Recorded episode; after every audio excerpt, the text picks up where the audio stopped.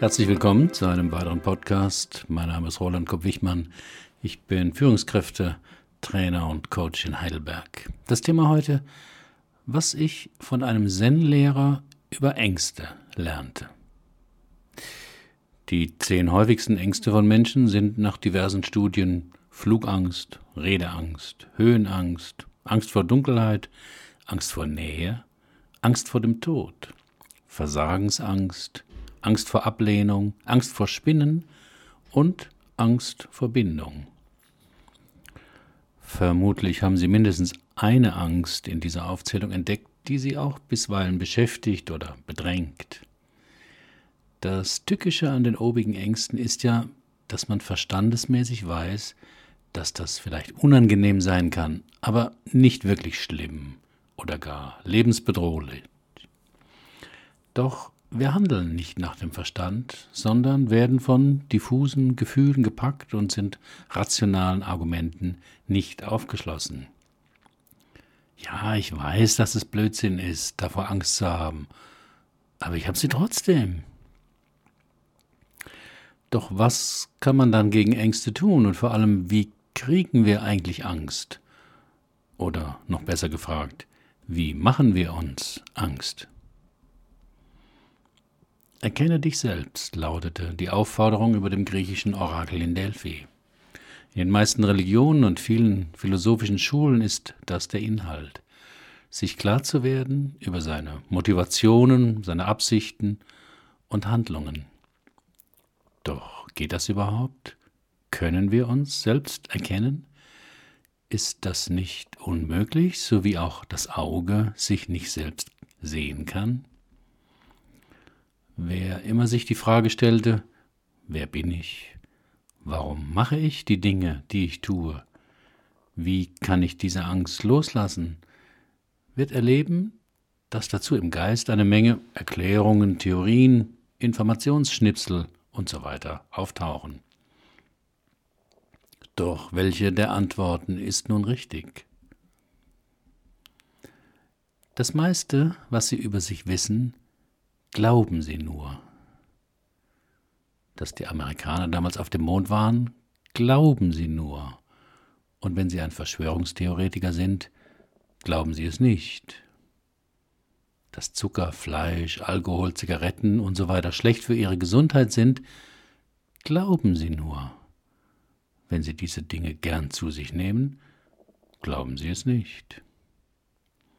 Ob sie erfolgreich, liebenswert oder im Gegensatz ein Verlierer oder die Pest sind, glauben sie nur. Sie wissen es nicht. Aber weil wir nicht dauernd sagen können, weiß ich nicht, müssen wir also dauernd etwas glauben. Aber was sollen wir glauben? Zahlreiche psychologische Studien zeigen, wie entscheidend es ist, was wir über uns selbst glauben. Menschen, die sich zum Beispiel für klug halten, schneiden in Prüfungen besser ab, auch wenn sie sich überschätzen und das gar nicht stimmt. Menschen, die glauben, dass sie gerade ein starkes Schmerzmittel bekommen, haben weniger Schmerzen, auch wenn es ein Placebo ist. Menschen, die glauben, weniger Schlaf zu brauchen, bringen tatsächlich bessere Leistungen mit weniger Schlaf. Was sie über sich glauben, hat also enormen Einfluss auf das, was sie erleben. Und was hat das jetzt mit dem Zen-Lehrer zu tun? The Theory of the Two Minds so nannte der Zen-Meister, den ich 1979 in einem buddhistischen Kloster in Südfrankreich kennenlernte, diesen Ansatz. In einem Workshop mit etwa 45 Teilnehmern sagte er, Schließen Sie Ihre Augen und denken Sie für 30 Sekunden an nichts. Bereit? Ab jetzt. Sie können das beim, hier beim Hören gleich mal mitmachen. Dann sagte er, das war nicht einfach. Stimmt's? Alle möglichen Gedanken, Bilder und Gefühle kamen hoch. Das ist normal. Versuchen Sie, sie zu beobachten und lassen Sie sie dann los. Versuchen Sie das für eine Minute. Sie können das, auch das beim Hören wieder mitmachen. Was waren Ihre Gedanken? Vielleicht haben Sie an das bevorstehende Mittagessen gedacht, oder dass es ziemlich kalt und zugig hier in der Halle ist, oder dass Ihr Sitznachbar ziemlich laut atmet. Vermutlich konnten Sie Ihren Gedanken eine Weile folgen, aber dann driftete Ihr Denken irgendwo hinab. Sie haben versucht, Ihren Geist für 30 Sekunden abzustellen, aber es ging nicht. Das ist der Affengeist, sagte der Zen-Lehrer. Ein endloses Strömen von Geschwätz, das den ganzen Tag in ihnen abläuft. Viele östlichen Meditationsschulen lehren, diese Quatschbock des Geistes zu beruhigen und dahin zu kommen, dass die Gedanken mit der Zeit weniger werden. Bei mir hat das nie so richtig funktioniert, und wenn ich herumhörte bei anderen, berichteten die, die ehrlich waren, dasselbe.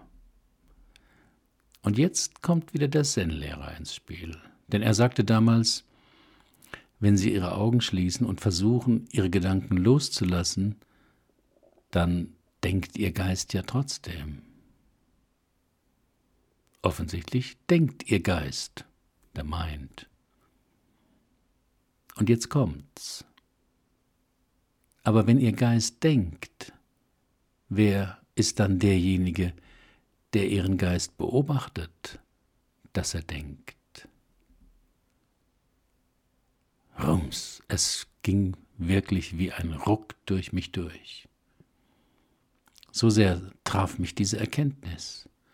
Ich hatte so etwas vor Jahren schon mal bei Krishnamurti gelesen, aber nicht so richtig verstanden. Aber jetzt war die Erkenntnis direkt vor mir. Wenn mein Geist sich damit beschäftigt, was ich heute zu Mittag essen werde, wer oder was ist es dann, der den Geist beobachtet, wie er sich über das Mittagessen Gedanken macht? Es ist mein Geist, der meint, der meinen Geist beobachtet. Im Zen unterscheidet man deshalb den denkenden Geist und den beobachtenden Geist. Das ist die Theorie of the Two Minds. Ins Deutsche übersetzt klingt das komisch. Auch im Buddhismus ist das ein verbreitetes Konzept und neuere Therapieschulen wie die Akzeptanz- und Commitment-Therapie benutzen dieses Konzept, weil es eine Menge unserer täglichen Probleme beheben kann. Den denkenden Verstand können sie nicht kontrollieren. Das ist die ganze Krux. Ich will Ihnen das beweisen. Hierzu eine kleine Aufgabe. Denken Sie jetzt nicht an ein blaues Krokodil mit einem gelben Regenschirm im Maul. Denken Sie die nächsten zwei Absätze nicht an dieses blaue Krokodil. Was gerade in Ihnen passierte, Ihr beobachtender Verstand nahm ihren denkenden Verstand wahr, wie er sich mit dem blauen Krokodil beschäftigte, obwohl er das nicht tun sollte. Und das passiert den ganzen Tag, denn der denkende Verstand steht kaum jemals still, hat zu allem und zu jedem einen Einfall, eine Erinnerung, eine Meinung. Und dasselbe passiert mit unseren Gefühlen. Die Gefühle, auch die negativen, sind eigentlich nicht schlimm. Aber wir leiden daran, dass wir anscheinend nichts dagegen tun können, in diese negativen Gefühle hineingezogen zu werden. Und hier hilft uns die Theory of the Two Minds. Den meisten psychologischen und emotionalen Stress erleben wir, weil unser denkender Verstand und der beobachtende Verstand verschmelzen und wir nicht den Unterschied mehr feststellen können. Das hat weitreichende Konsequenzen. Immer wieder werde ich in meinen Persönlichkeitsseminaren oder Coachings gefragt, Wie schaffe ich es, nicht mehr eifersüchtig zu sein? Wie kann ich meine Angst, verlassen zu werden, überwinden? Warum bin ich vor Vorträgen so wahnsinnig nervös? Wie kann ich aufhören, mich immer so abzuwerten? Meine ernüchternde Antwort ist jedes Mal, das können Sie nicht. Sie können Ihren denkenden Verstand nicht kontrollieren. Ihre Gefühle tauchen einfach auf und Sie tun das immer wieder. Der Trick ist, sich nicht mit den Emotionen zu identifizieren, wenn sie auftauchen. Der Zen-Lehrer sagte, probieren Sie aus, statt ich bin ärgerlich zu sagen, ich fühle Ärger. Statt zu sagen, ich bin wahnsinnig nervös, sagen Sie zu sich, ich fühle eine starke Nervosität in mir. Statt ich bin eifersüchtig, sagen Sie, ich fühle Eifersucht. Sprachlich ist der Unterschied in der Formulierung gering, aber in Ihrem Gefühlsleben kann sich das sehr positiv auswirken, denn in diesem Moment beobachten Sie Ihren Ärger oder Ihre Eifersucht und verschmelzen nicht damit. Gefühle können sie nicht wählen, nur ihr Verhalten. Das ist die wichtigste Konsequenz aus der Theory of the Two Minds. Sie können nicht wählen, ob sie ein Gefühl haben wollen oder nicht. Das Gefühl kommt einfach. Was sie wählen können, ist ihr Verhalten dazu. Haben Sie keine Angst vor Krankheit oder vom Sterben? fragte mich vor einiger Zeit jemand. Aber natürlich habe ich davor Angst, genau wie jeder andere Mensch auch. Aber ich versuche, mich nicht damit zu identifizieren. Ich akzeptiere die Angst, mal mehr, mal weniger, und gehe trotzdem voran. Wenn ich mir über etwas Sorgen mache, akzeptiere ich das und handle trotzdem. Das geht mal besser, mal schlechter.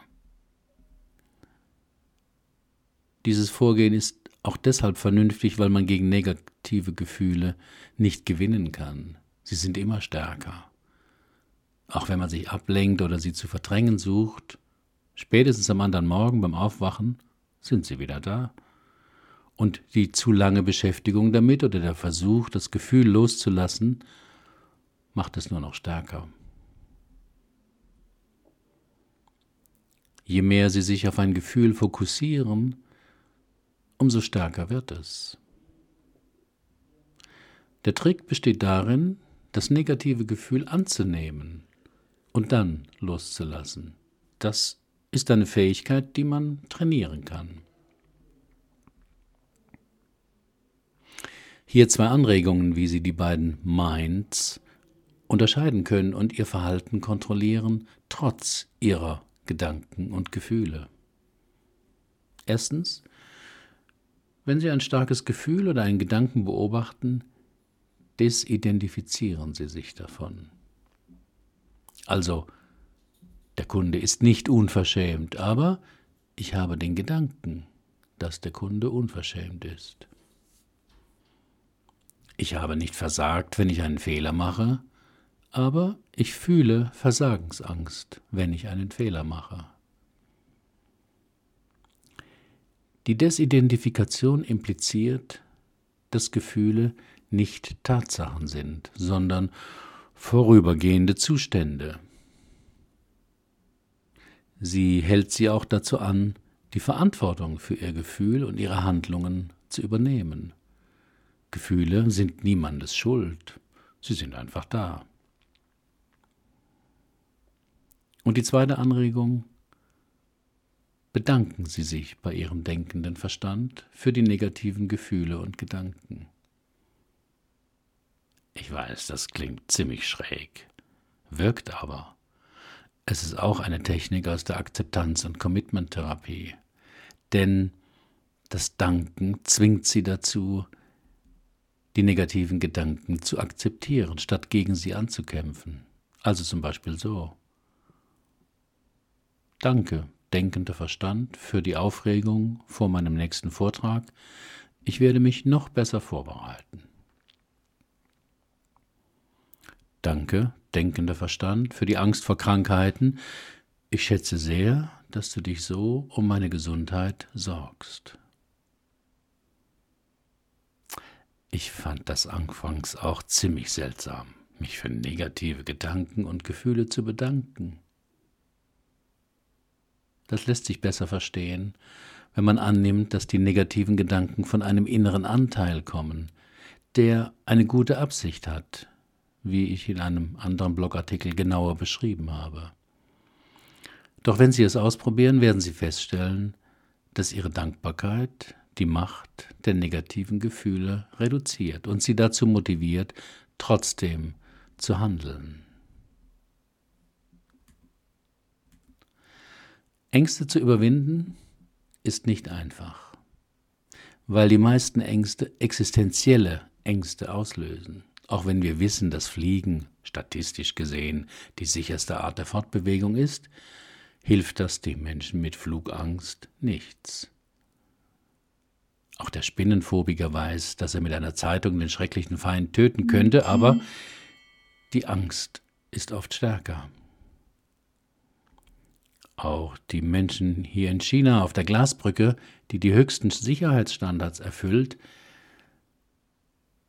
auch diese Tatsache nützt nichts, wie Sie auf dem Bild auf meinem Blog sehr gut sehen können. Auch hier sind es vor allem die Gedanken, die die Höhenangst erzeugen. Die reale körperliche Erfahrung zeigt ja, dass das extra dicke Sicherheitsglas hält. Aber man weiß ja nie. Am besten, Sie probieren es einfach mal aus. Wenn Sie das nächste Mal vor etwas Angst haben, probieren Sie die im Artikel vorgestellten Methoden. Beobachten Sie die angstvollen Gedanken und machen Sie sich klar, dass es nur Gedanken sind. Sagen Sie zu sich, ein Teil von mir hat Angst und ein anderer Teil von mir weiß, sagen Sie zu sich, ich fühle Angst. Bedanken Sie sich bei Ihrer Angst und überlegen Sie, was sie Ihnen zeigen will. Herzlichen Dank für Ihre Aufmerksamkeit. Bis zum nächsten Mal.